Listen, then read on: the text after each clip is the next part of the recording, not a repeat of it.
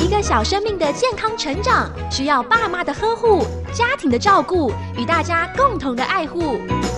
纯青婴幼儿营养研究基金会与佳音电台联合制作家庭保健室节目，守护家庭，守护下一代的健康与幸福的未来。欢迎收听由魏德宇主持的家庭保健室。亲爱的朋友，您好，欢迎来到家庭保健室，一起为我们全家人的健康来加加油。特别要来守护家中婴幼儿小朋友他们的身心健康。今天家庭保健室，我们医师来开讲的主单元呢，邀请到淡水马街医院儿童神经科林怡杰主治医师来谈一个医疗保健的话题是。我的孩子抽搐了，谈儿童热痉挛。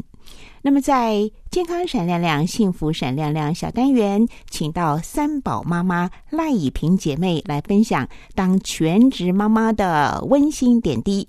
欢迎一起进入家庭保健室的精彩内容。健康闪亮亮，幸福闪亮亮，这里是家庭保健室。医师来开讲，营养专家来分享，欢迎来到家庭保健室。健康小叮咛，祝您平安喜乐又健康。家庭保健室健康闪亮亮，幸福闪亮亮。今天访问三宝妈妈赖以平姐妹来到我们的节目当中。以平你好，薇姐好，各位观众朋友好。呃，以平，呃，你有三个宝贝，老大星河八岁，老二小刚六岁，老三依山呢是今年三岁。其实带大三个小朋友呢，是都是非常呃。这个充满了挑战，那也有很多累积了一些不少的经验，特别是在因为你老大老二都有一些特别医疗的一些呃经历嘛，哈，请我们呃呃来不，请您就先来分享一下有关早疗的一个时机的一个掌握，还有这个孩子他们在成长当中的一些状况，你是怎么样有一个敏锐的观察哈，发现到他们的一些问题。其实，在接触这个早期疗愈。好，其实是从老大开始，他在幼稚园的时候，然后中班就有一些固着性的一些行为，让老师很困扰。那其实他已经过了一个学期之后，老师才会跟我们讲这些事情，因为老师会经过一些比较专业的观察，发现这个孩子特别，比如说他呃吃东西的时候比较喜欢吃白色的食物，然后呢，他可能。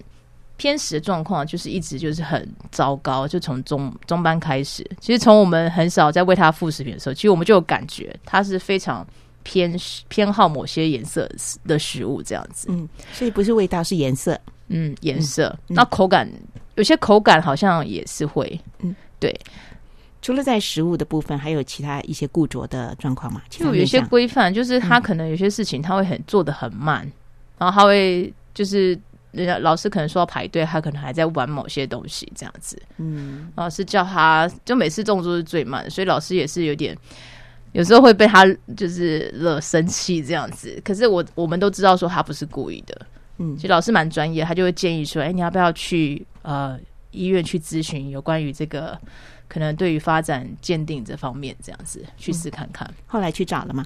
后来我们先我先问朋友，先祷告完问朋友，然后我有一个姐妹啊，就是凯西啊，她就建议说：“哎，你你要去找哪些医院？她给我一些建议方向，然后我就去试看看，然后怎么打电话？因为你打那个电话其实是它有固定时间，然后几点到几点之间要打电话进去，每天只有接受三个名额哦，因为现在呃需要鉴定的孩子蛮多的，嗯哼，然后就是你要。你要去怎么做？怎样？然后去排队啊，干嘛的？嗯，我就问了一些有经验的妈妈。对，后来你找到是哪家医院？我那时候是台安，去台安。那是做什么样的一个鉴定？它就是它是一个早期呃早期的一些发展鉴定，然后他会你打电话进去之后，他会排很多的医师，嗯，就轮流去会诊，所以你一次可以直接看很多科，哦，可能儿童呃有关复健科的啦，或者是呃心理智商的啦。然后还有很其他的啊，我我后来去别家别别间医院鉴定也是什么牙科什么，他就一起看看看看你的孩子整体的状况，嗯，比较可以全面的了解啦。对，所以你就大概会要花半天的时间去做那个鉴定的，是这样的事情。那带着星河去，他那时候大概是三岁嘛，很小啊，很小哈。嗯呃，结果鉴定结果是怎么样？就是他有一点，他他就是呃，其他都 OK，可是他就是可能他的呃固着性啊，这件事比较特别。嗯然后专注度，因为孩子那时候小嘛，所以专注力的那个鉴鉴别还是要等他长大一点。好的，医师是这样鉴定，这样，所以我们就一直用疑似生啊的身份 这样子就。好像又好像是又好像不是，对啊，有一点在一个游离的状态哈。只能说他是、嗯呃某些部分的比较特别一点点然后就是扁平足这样子。扁平足，扁平足的话，那该怎么注意呢？他那医师就建议说穿矫正鞋垫，所以他有穿一阵子矫正鞋垫，穿到六、最好像黄金时间是六岁之前，哦，嗯，六七岁之前了。是对，医师有这样讲，就是穿矫正鞋会好一点。会好一点。嗯哈，因为小孩子在六岁之前就是很很黄金的时间嘛哈。好，那老二呢？小刚老二呢，他也他就是因为哥哥有这样子的潜力嘛，所以我们就很很小就就注意到他很容易跌倒，所以就也是带他去鉴定，就发现说他的他的肌肉啊比较没有，就是他的协调性没有那么好，就是他好像左侧比较容易会就没有办法那么那么像右侧那么灵活这样子，嗯嗯。然后就平衡感也不是很好，然后他的肌耐力也不足，嗯。对，所以后来因为有老大的建议，我们那时候认识一个，就是我因为老大是一次是很麻烦，所以后来我就去找了一些大同区的一些社工，就找疗机构的社工去协助，然后他就给我很多方法，我觉得真的很感谢这些妈妈们，还有这些社工嗯。的协助，那你就刚刚好会有一个比较。你才会有一些方向，知道说怎么去帮助他。而且有很就这等于是有很好的一个资支援跟顾问的一个团团体啦。可是你要很积极，因为你、嗯你疑似生其实没有身份，然后他也嗯不是正式的，很严重那种情况，其实是嗯比较，你就很多方法你要自己去很积极去做去找，哦哦，你不知道怎么去帮助你的孩子。嗯，对你是说在星河的身上？对，星河上。后来小刚就是因为有哥哥这些建议，然后我也我也找了那个之前的社工，他继续帮助我们，然后就很开心，嗯然后帮我们找那个。医院因为鉴定很麻烦，我刚刚有说去台湾要打电话，然后 而且你你你可能今天满额满，你就要等到下个礼拜，嗯，所以他就帮我们三，一次只有对，三个名额就。他就帮我们去找其他医院，然后因为他是社工嘛，他就可以帮我们提早去排一个位置。嗯，我觉得还蛮感谢这些人的帮助，都是免费的，他们都是真的是无私在这上面奉献的，我觉得很棒。真的是太好了！借这个机会来感谢这样的一种无私提供的社会资源哈，社工还有爱心妈妈们。好，那呃，后来发现小刚他的肌耐力比较不足，那可以做一些什么样的物理上面的协助吗？然后他就一直一直做那个物理治疗，然后做肌力训练、运动治疗、耐力训练。那有时候是知觉跟认知训练，还有一些就是他的手手啊，他只要眼睛闭起来，他的手就不知道怎么摆。对，然后有一些协调性的一些知觉训练等等。嗯嗯，然后那时候嘴巴就是他讲话还不是很清楚，所以有做一些语言训练、发音啊等等的东西。那时候小刚多大？那时候他才四岁吧，四岁。嗯哦哦哦，好，那现在小刚已经呃六岁了哈。那等于是在四岁到六岁之间有很好的一个在发展上面的一个照顾，现在的状况如何？他现在其实我后来有有把本来打算要帮他申请资源班，就是在小学的时候。后来问了那个幼稚园老师，然后后来跟国小那个资源班就是辅导老师讨论过后，发现说其实他的状况已经不太需要申请，已经很好了 已。经很好，对，然发展的很好。所以我觉得我真的超级感恩，就是过往这些人帮助，还有一些的机构，嗯他们就一直训练。可能老老二就比较快，就是发现他有问题马上去，嗯然后去做了很多训练，所以他的他的整个发展就是很好，很不错，就已经完全赶上了，嗯，所以也不需要特别的资源班级这样子。是是是，还有我记得呃，老大星河在小的时候，应该是九个多月大的时候啊，他有这个肾脏发炎的情形。嗯这个其实好像当初你们也是不太容易发现，他因为只是发烧嘛，最后是这个有关他这个部分，其实是经历了一个比较 惊惊险的过程。你要不要谈一下？就是照顾老大星河九个多月大的时候，呃，找到了对的医生，哎，哦，对，我觉得这有点有点幸运，因为我其实后来后来我们就是急诊嘛，怎么找他当天找不到原因，当时是发现他只是发烧，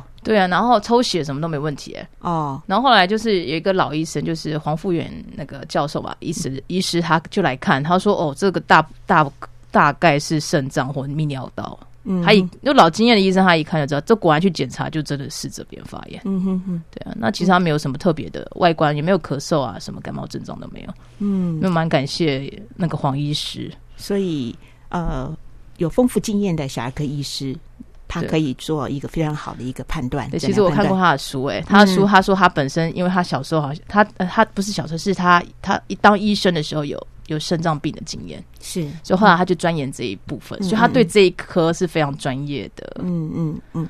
还有就是以平，呃，也常常是靠主得力，就是在信仰当中哈，那个主也 给你很大的一个心理上的蛮感支谢持。，真的是感谢上帝，就是派很多天使来帮助我。嗯，我觉得一个人带三个孩子，其实我不是一个人、欸，我发现我其实蛮多团队，是这样说吗？精神领袖也蛮多的，就很多妈妈前辈，我觉得很棒。对啊，OK，好，那我们今天就先聊到这里，我们下周再请你来谈一谈，就是很多妈妈妈前前辈、精神领袖带给你的鼓励哈。好，谢谢以平，辈，谢谢谢。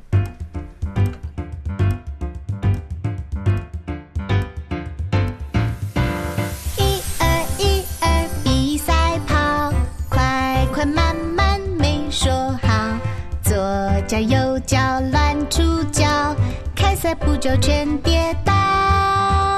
一二一二比赛跑，快快慢慢商量好，就像蜈蚣许多脚，走路从来不跌倒。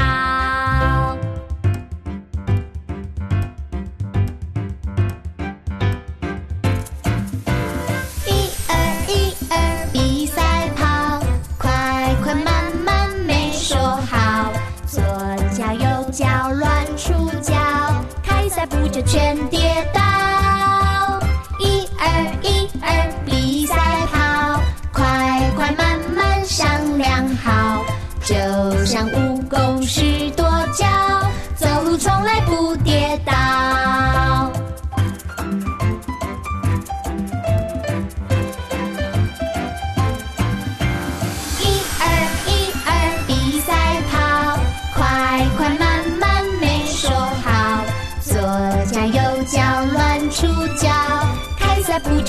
跌倒。一二一二比赛跑，快快慢慢商量好，就像蜈蚣是多脚，走路从来不跌倒。健康闪亮亮，幸福闪亮亮。这里是家庭保健室。医师来开讲，营养专家来分享，欢迎来到家庭保健室。健康小叮咛，祝您平安喜乐又健康。亲爱的朋友，您好，欢迎来到家庭保健室医师来开讲主题单元。今天呢，为您邀请到的是淡水马街医院儿童神经科林怡杰主治医师，来和我们聊相关的医疗话题。林医师您好，欢迎来到家庭保健室。呃，各位听众朋友，大家好，我是林医师。是林怡杰医师，请教您今天要为我们介绍的是哪一个呃儿童医疗方面的相关话题？呃，是的，今天要跟各位爸妈分享的是关于儿童热痉挛的部分。嗯，热痉挛哈，听起来就觉得有一点急惊风的感觉哈。那就先请林医师跟我们说明，究竟儿童热痉挛是怎样的一种发作的状况？那幼儿哈好发期大概是在什么时候？好呃，讲到儿童热痉挛吼，当然顾名思义吼，就是要有热吼，然后痉挛吼，所以第一个要件当然就是要发烧吼，然后会有痉挛的情况吼。那痉挛的话，其实一般就是诶，我们也有另外一个讲法，就是抽搐吼。嗯小朋友可能会有就是意识丧失吼，你可能叫他没有反应啦，吼，然后他的眼神可能是往上掉。哦，或者是眼神呆滞哦，或者是他固定在某个方向这样子哈。那另外可能会有像是呃牙关紧闭啦，吼口吐白沫吼，或者是呃嘴唇发白发紫这样子哈。嗯嗯，那在肢体的部分呢，可能就会有呃四肢抖动啦，吼。或者是哎，也有可能是四肢是放软的，有点像昏倒那种感觉，哈，这些其实都有可能，哈。那这两项加在一起，就是我们呃最简单的就是我们讲的热痉挛这样子，嗯，对。它跟呃季节有没有关系？因为听起来发热是不是夏天比较容易有这种状况？呃，其实它这个吼，哎，我回答一下刚刚问题，就是它其实是好发在我们大概是六个月到五岁好的小朋友哈，那那高峰期可能是九个月到一岁半左右哈。那跟季节有没有关系呢？哦，其实呃，小朋友发烧的话，其实绝大部分可能都是跟感染嗯也有关系哦。所以像我们讲的呃，比如说。感冒啦，吼，或者是小朋友容易得，比如说肠病毒啦、玫瑰疹呐、肠胃炎呐，吼这一种的，哎，其实这一种都有可能引发就是呃热痉挛的部分。所以以季节来说的话，当然有些病毒它有可能会有呃好发的季节哦，比如比如说呃有时候像是那个呃冬天啦什么的，哎，这种就有可能。但是其实任何造成小朋友感染发烧的都有可都会。这样子是，所以它其实呢是跟病毒啊，或者是一些其他的相关的疾病是有关的。那跟季节比较是没有什么关系的。那刚才您讲到的比较关键的这个好发期是六个月到五岁，而又集中在五个月到一岁半，哈。那呃呃九个月到一岁半，所以这个时期的小孩子是全新那种最可爱的这个很稚嫩的一个阶段哈。那突然间有这种发烧、眼神呆滞，或者口吐白沫，甚至全身这样抽搐哈，那爸妈一定都是吓坏了。所以他会是突然的来来这样的一个发作吗？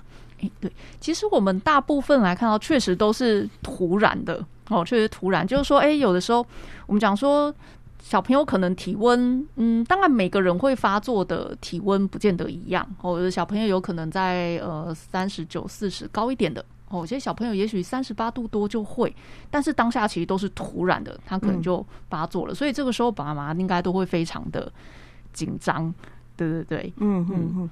那呃，您是儿童神经科嘛？哈，那这个发烧。呃，跟这个抽搐为什么会跟神经科连接在一起？是因为哦，嗯，我们现在在说，哎，为什么会有热痉挛这个情况呢？哈，当然，其实呃，有非常多种可能的原因哈，但是现在普遍的说法是说，哎，小朋友可能在这个阶段，他的脑神经还没有发育的很成熟。哦，所以他有可能会受到，比如说我们呃感染，然后体温高热哦，这个的的影响，它算是一种刺激哦，所以呢，哎，他有可能受到这个呃刺激哦，然后他就发作了这样子。但是，嗯，为什么有些小朋友会有，有些没有呢？吼，因为我们讲他的盛行率可能在百分之二到五这样子吼，所以也会有人说，哎，这可能就是一种体质哦，是对，就是有些小朋友会，有些不会。那呃，有的时候我们会发现，如果家族里面的成员有的话，诶，几率也会比较高，所以它可能也会跟遗传有一点关系。是，所以这些都是呃，跟神经它的一个发展，或者是说在遗传上面是有相。当的关系，那因为发烧是很多的状态之下会有的，但是伴随着发烧也引发出来像是抽搐的话，那个这个就是比较紧紧张，就是所谓的热痉挛哈。那热痉挛，呃，刚才您说他发烧的度数哈，它大概是怎样的一个尺度是经常会见到的？是要三十八度以上吗？还是？多多高的一个，它至少有个 level。哎，我们其实以小朋友来讲的话，大概都是三十八度以上是发烧哦。那当然，热痉挛它并没有规定说哦，你一定要呃三十八点五度啦哦才才算，还有没有？大概三十八度以上，其实就是有达到这个发烧的。条件这样子。哈是是，那呃，补充一下，就是说，其实我们热痉挛也有分的症状哈，它有分成就是单纯性跟复杂性哈。嗯，单纯性就是说，诶，它的发作时间是小于十五分钟，然后它的呃发作就是我们刚刚讲的抽搐哈、痉挛，这个是全身性的哈，可能是四肢就是对称的这个抖动啊这样子哈。那另外呢，就是说，诶，它有可能在这个生病的期间、发烧的期间哦，它只它的那个抽搐只发生过一次。哦，嗯诶，像这种的大概就是比较属于是单纯性的这一种哈。是那反之，如果诶发生的时间比较久啦，哦，然后他的呃，比如说抽搐只是局部的，哦，像有些小朋友他比如说诶会讲说啊，他只有右手啦、右脚啦在抖这一种，哦，嗯或者是他在这个发烧的过程中，他发作不止一次，哦，这种可能就是比较复杂性的。哦，所以这个等呃，应该等一下会提到，就是说，哎，跟我们的一些预后可能也有关系哈。嗯，但是至于就是温度的高低，倒是，诶，倒是没有在这个分类里面啦哈。但是我们就是说，哎，有些小朋友是说，如果他，诶，温度哈在比较相对没有这么高的温度。诶，他就发作这个热痉挛的话，比如说像我刚刚讲的，诶，有些小朋友可能四十度，他他发作了，哎，有些小朋友可能发烧发到四十度，对嗯哦，有些小朋友可能发烧发到四十度，三九四十哦，他他才发作。嗯，那有些小朋友可能三十八点一他就啊，他就发作了，发作了。哦，那相对来讲，这个温度没有这么高，他就发作的话，诶，也许他下次再有第二次热痉挛的机会，也许相对会高一点点，这样子。您嘿您可不可以再重复一下？我刚刚没有嗯把它 concentrate，、你是说呃，您您再讲一下，就是会再重复发作的那个状况是？，对，我们会重复发作，就是说，诶、我们重复发作的这个比率，哈，就是说，如果我发作了第一次的话，哦，那我再发作第二次的机会可能是百分之三十，哦，那但是如果我发作了第二次的话，哦，那我再发作第三次，哦，这比率越来越高喽，可能就会变成百分之五十。嗯，哦，就是说，随着我又发作第二次、第三次，那我每一次会再发生下一次的几率会越来越嗯，高。是、哦是，但是相对来讲，就是会有一些条件，可能几率比较大的哦。比如说像我刚刚讲的，比如说，哎，你是在温度相对没这么高的情况下，你就发作了嗯哦。你没有像人家说哦，我要到三九四十啊才发作哦，你可能三十八、三八、三八一二，零你嗯你就发作了哦。嗯那这样子，你可能下次发作的几率可能可能会高一点，这样子。OK，所以呃，从这一些病童的呃发作的状况，可以预判，哎，他在重复发作的这种几率有多大？哈、是那这些都是经验值的累积。哈，好，我们呃先听一首儿歌音乐，待会儿再继续的请教林怡杰医师。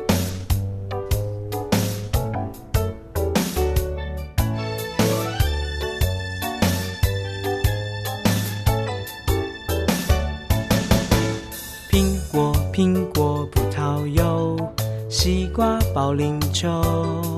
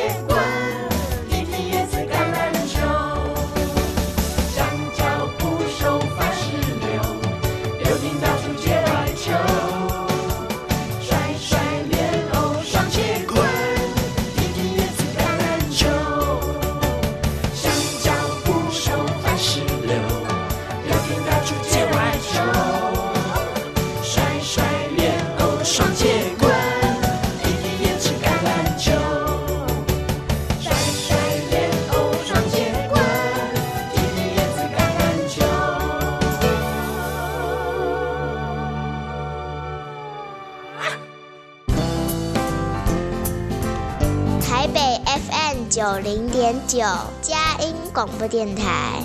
桃园 FM 一零四点三，Go Go Radio；宜兰 FM 九零点三，Love Radio。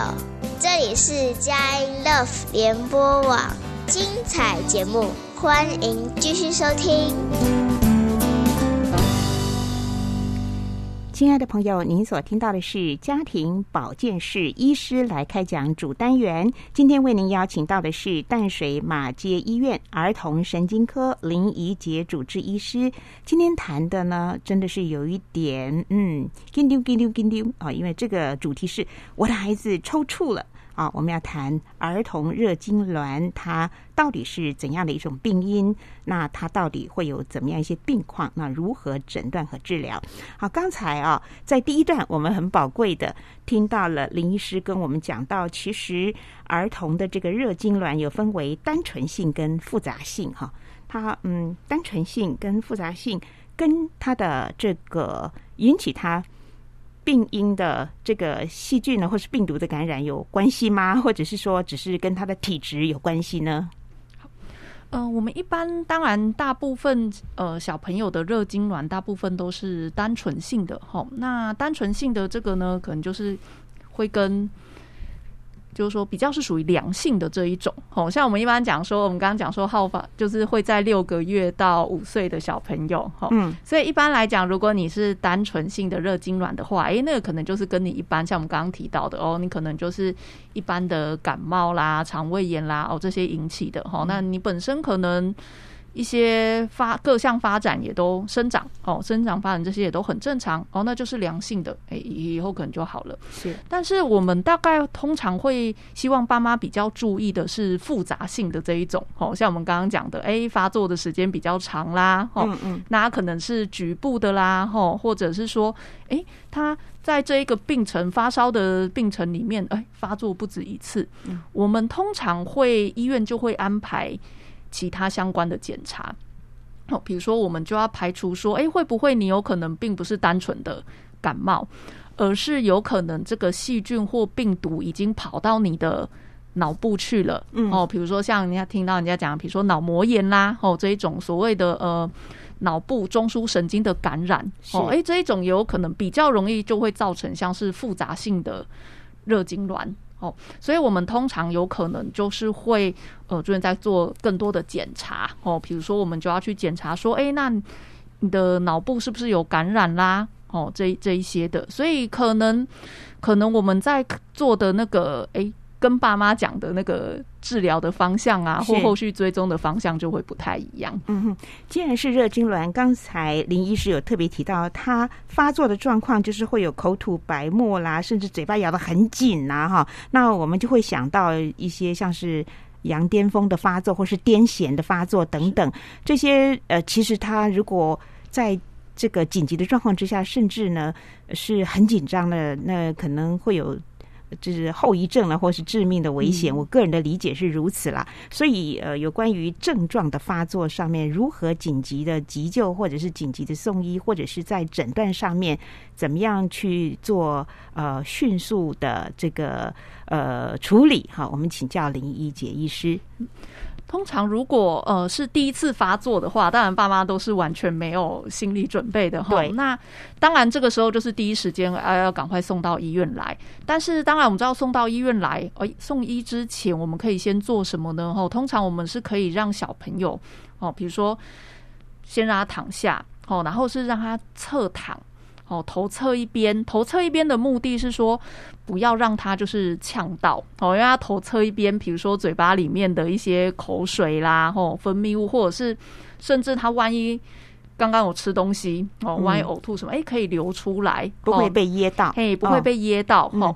然后呢，周围哈，周围就是说，哎，头头下面可以垫一个软垫。哦，那甚至周围的一些比较坚硬的物体要把它移开，因为小朋友在抖动的时候，哦，他有可能会受伤。哦，这个就是要保护他这样子。那在这个期间呢，哦，然后在这个期间呢，赶快尽快把他送医。好，那有一些事情是绝对，哈，我们通常就是会跟爸妈说绝对不能做的。哈，第一个呢，就是说，哎。因为吼，大家可能都是以前会看那个电视上演的啊，像像以前讲的那个癫痫、羊癫疯什么，对呀，哎，嗯。然后要塞东西到他的嘴巴里，因为他咬紧牙关啊，哎怕他会咬到舌头。啊，对，怕他咬到舌头，所以会拿个什么东西让他咬着。哎，对对对，其实其实这个是不要做哦，不要要做。啊。对对对，因为有些小朋友哈，嗯。其实他那时候牙牙齿已经咬得很紧了哈，咬得很紧，然后呢，有些爸妈为了说啊，要要把它塞东西，哎。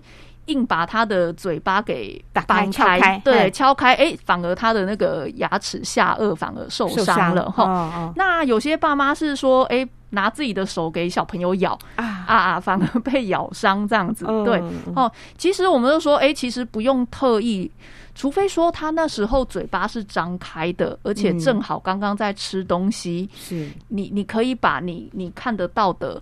食物你可以把它挖出来没关系，但嗯。是不要再塞东西到他嘴巴里去了哈，因为不只是小朋友，有可能爸妈本身也会受伤。是齁是那当然，大家怕的就是咬到舌头的这个部分。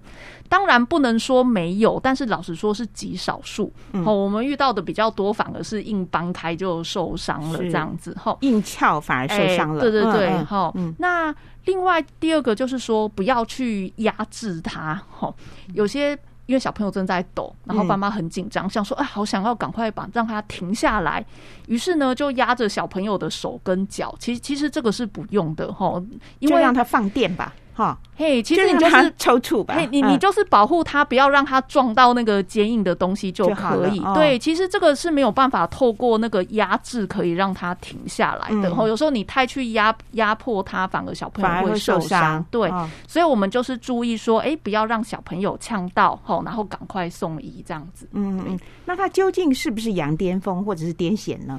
呃，其实以热痉挛来讲的话，吼，它并不是属于癫痫，吼，癫痫，因为呢，像我们刚刚讲的，诶，它其实是一个小朋友在神经还没有发育成熟的时候哦嗯出现的状况，哦，如果是单纯性的，基本上长大就好了，好，那。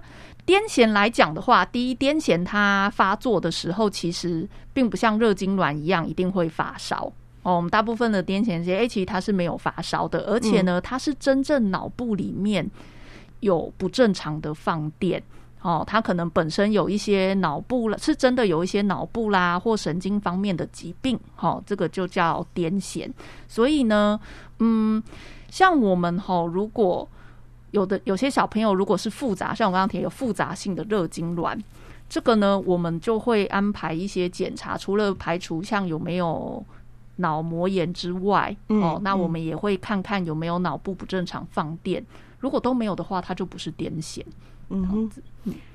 脑膜炎，所以脑膜炎也会有热痉挛的这种状况发生，是。是一定会有，还是说呃，有？这个也是因人而异，也是因人而而异？对对对，嗯那一般您刚刚说，呃，所谓单纯性的话，可能就是小孩子成长的时候，他的脑神经还没有完全发育的好好但，所以他就偶尔可能有这么一次，但以后就没有这个问题。嗯好，那请问像这种的概率哈，发生在小孩子身上的概率大概是百分之多少啊？对，大概呃，以热痉挛的盛行率来讲，可能就是百分之二到五。所以人也不是说很多啦，对，哈哈。其实没有到非常多。嗯对，然后刚刚讲到说引起这个热痉挛的发病的原因哈，我还是没有记得很牢啦。它到底是什么原因呢？是病毒吗？还是细菌啊？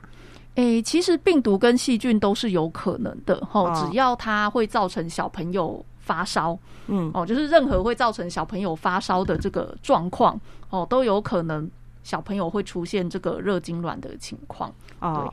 好，然后有些小朋友他的发烧点很低，三十八度或三十八度一、三十八度二，他就他就有热能就发痉挛作了。那有些人是到四十度，对对对，然后好像我刚刚归纳的一个印象就是，他重复发作的几率比较大的，就是比方说三十，他的发烧点比较低的，对不对？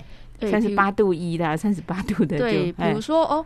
呃，有有几种状况可能哈，我们会跟爸妈讲说，哎，也许下一次哦发生第二次的这个机会比较高哈，比如说像我刚刚讲，心防嘿范嗯比如说发作时候的温度，诶没有很高，嗯哦，或者是说，哎，有时候妈妈一量到发烧哈，我是没遇到，哎，量到发烧跟她发生抽搐的这个时间间隔越短。哦，比如说，哎、你可能才量到发烧，他马上就发作了。哦，哦，哎、那有些小朋友是说，啊，可能量到发烧，啊，过一阵子他才发作。哦，嗯。这种的，哎、比如说时间间隔越短的，哦哦，或者是说年龄越小的，哦，像我们刚刚说是六个月到五岁都有嘛，哈，嗯。那有些小朋友是真的，呃，比较小的时候，也许一岁之前，哦。哦，，他就发作，哎、所以年龄越小的呢，哎、这个也有可能就是说再发，就是复发的几率会比较高一点。嗯嗯嗯嗯嗯，好，所以呃，刚才的一些呃，这个立即的处置的方式呢，呃，林医师有跟我们提醒。那我们进一段儿歌音乐哈，我们还是要请林医师重要的话再讲一遍啊。哈好，我们进一段儿歌音乐，待会儿继续的来请教林怡杰医师。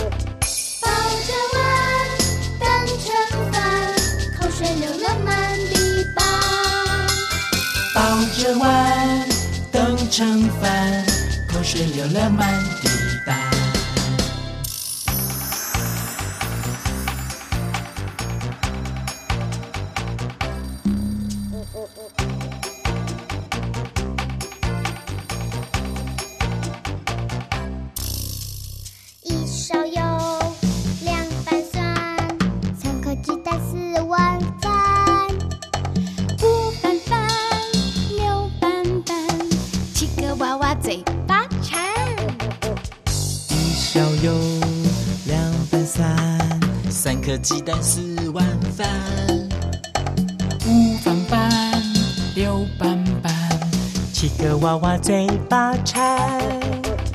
抱着碗等盛饭，口水流了满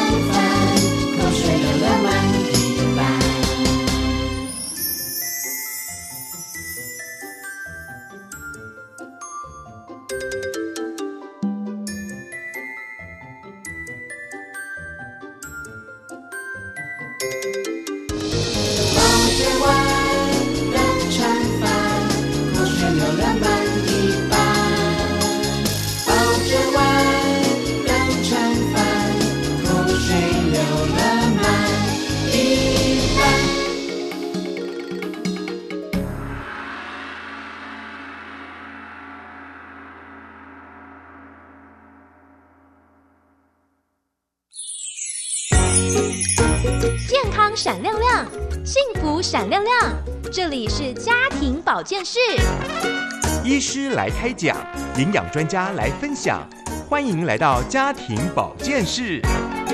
健康小叮咛，祝您平安喜乐又健康。亲爱的朋友，家庭保健室在台北佳音 FM 九零点九，宜兰罗东 FM 九零点三，桃园 GO GO Radio FM 一零四点三，以及在佳音网站哈，我们每周五下午的四点零五分到五点，在台北佳音播出之后，也会在网站来节目精华区呢看播，您随时都可以点选收听。那我们也会利用 Podcast 哈，这也是我们播出的另外一个媒材平台，希望。呃，好的节目资讯呢，能够透过您，也能够让更多的爸爸妈妈啦、爷爷奶奶啦，关心下一代我们的小宝贝身心灵体健康的朋友们呢，我们一起都来关注家庭保健室。那今天呢，为您要访到的是淡水马街医院。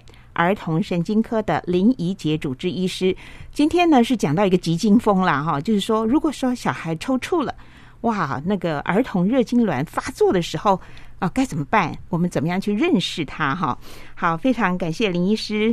至少我觉得今天掌握的非常关键的一个资讯，就是它分成单纯性的，好，那就不太担心了。那复杂性的就比较需要更多的了解。好，那复杂性的部分哈，我们就再多请教您。呃，刚才讲到复杂性它的发作哈，然后我们也可以区隔开来，它跟癫痫是不一样，因为癫痫有的时候是根本不是在发烧的状态哈。那我现在想要问的是，就是不管单纯性或是复杂性，它有没有一些什么样的后遗症？呃，后遗症方面呢，像我们刚刚提到的，呃，一般如果是单纯性的这个热痉挛，哈，那小朋友本身的呃生长发展，哦，或神经发展，我们讲神经发展，就是说像他的那个呃动作啦、语言啦、认知，哦，社会发展这一些。如果这一些也都非常正常的话，基本上它是属于良性的，哦，就是说，哎，可能像我们讲的，哦，五岁之后啊，自然就没有了。所以相对来讲，如果是一般单纯性的话，比较没有后遗症。好，那比较要注意要呃追踪的，大概就是复杂性的这个热痉挛。好，嗯，那当然是复杂性的话，因为我们嗯刚刚有提到说，它跟癫痫是不一样的哈，但是呢，我们讲说哈，其实爸妈都会担心说哈，像我们在看的时候，爸妈都会说啊，那这以后会不会变成癫痫？哦，就算他现在都是发烧啊，在发作，以后会不会突然长大就变成哇，没有发烧，但是也有抽搐发作的这种癫痫？好，那诶，我我先讲一下哈，通常如果在我们会热痉挛的小朋友之中，大概有百分之二。的几率啦，吼，有可能以后会变成癫痫。那通常就是以本身有复杂性热痉挛的小朋友，他以后会变成癫痫的机会会比较高一点。也不过就是百分之二，嘿，对，好，或者是说，像我们刚刚提到，像是神经发展啦，后如果这个或者是小朋友本身的这个呃，也许他本身神经有一些脑部有一些疾病，哦，或者是他有这个发展迟缓，哦，比如说动作啦、讲话认知，哎，如果有慢的话，是，或者是家族成员里面有癫痫的病史的话，哦，这几项有可能以后比较容易，哎，就是像刚刚讲的。变成癫痫的几率比较高，嗯，哦，这这个可能就是我们刚刚提到的这个后遗症的部分，这样子。嗯，好，那我们今天谈这个话题，我想请呃林一杰医师做一个，也许我们刚刚有漏掉呃没有提到的补充跟一些结论。好，呃，其实第一个啦，吼，还是会希望。像我们刚刚提到的，哎，其实可能都是我们就医之后哦，我们会跟爸妈喂教的哈。但是当然，第一个当下还是要希望爸妈就是，虽然一定会很紧张哈，但是呢，还是尽量可以冷静下来哈。因为呢，像我们刚，哎，我们光是区分一个单纯性或复杂性，其实当下第一个看到孩子发作情况的就是各位爸爸妈妈哦，所以其实你们提供的资讯其实会非常的。重要对吼，就小朋友当下，比如说发作了多久啦，那他的表现是如何啦？吼，这个其实对我们后续在呃评估孩子的状况哦，还有长期的追踪，其实都是非常重要的。好，那至于就是说，嗯，退烧药哦，退烧这件事，我们提到后面的照顾哦，其实退烧药呢，嗯，很多啊，哎，退烧药到底能不能减少就是热痉挛发生的几率？老实说，如果是以文献的统计来讲的话，也没有什么影响哦。但是当然，我们退烧药就还是照平常的使用哈，其实也是可以让孩子舒服一点哈。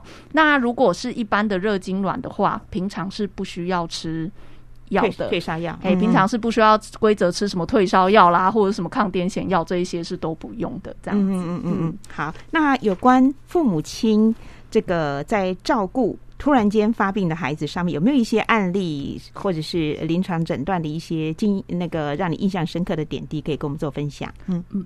呃，其实刚刚就有提到说，其实我们大概看最多的是哦，可能就是像我们刚刚讲啦，就是撬开孩子的 嘴巴，对对对，有一次那个呃，有一次就是家长啊，很明显的手就被那个咬伤了，这样子，对对对，嘿，这种的比较比较多一点啦，吼，那。当然，我们也曾经有遇过，是真的小朋友吼发作了之后，哎，后续诊断出来真的是脑部发炎、嗯嗯，中枢神经感染的吼，是。所以其实各式各样的情况都有，还是会希望妈妈说，哎、第一时间哦，赶赶快赶快来医院，嗯哼。这样子。对，然后我们会依照诶、就是说以小朋友的情况哦，那我们也会跟爸妈讨论说，诶、后续哦后续如何来追踪哦，或者是我们下一次再发生这样子的情况的时候，嗯。哦，我们要怎么样来应对？嗯。哦？有的时候我们会诶、给爸妈就是紧急的用药。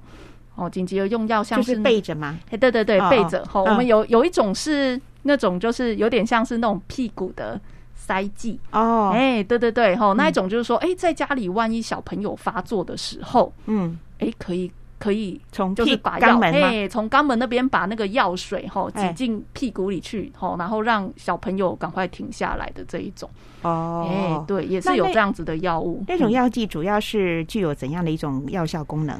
呃，它其实就是有抗抗抽搐的效果。嗯对，那一嗯般来讲，在医院我们都是从点滴里面做使用哦哦。那其实为了你在家里，当然不可能打针啊，对对对，所以它有做成像是。肛肛门门塞剂这一种剂型哈，所以哦其实现在的药物也是蛮方便的哈，所以嗯其实像关于像是这种照顾的事项啦等等，哎，其实都可以跟医师讨论这样子。嗯哼。嗯，好，今天非常谢谢马街淡水马街医院儿童神经科林怡杰主治医师来跟我们主讲这一个话题，就是谈儿童的热痉挛。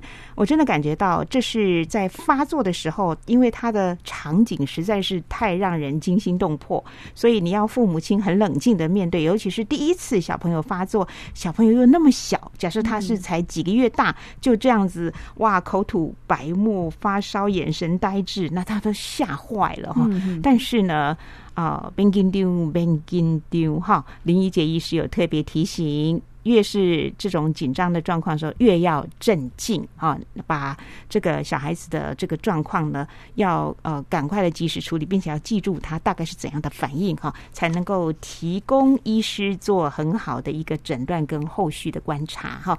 所以急惊风呢，呃，要这个紧凑，但是不要紧张。要信任医师专业的诊断和治疗。那嗯，还有一个非常关键的提醒，就是不要乱塞东西或是乱撬孩子的嘴巴。哈，还有我学到就是要让孩子侧躺，免得呛到，对不对？对，OK，好，非常谢谢林医师的介绍和说明，谢谢您，嗯谢谢谢我们也在这里祝福所有的爸爸妈妈还有小朋友，呃，都平安、都健康。更多的医疗资讯，让我们能够得到更多的保护。好，谢谢您，我们下周同一时间空中再会，拜拜。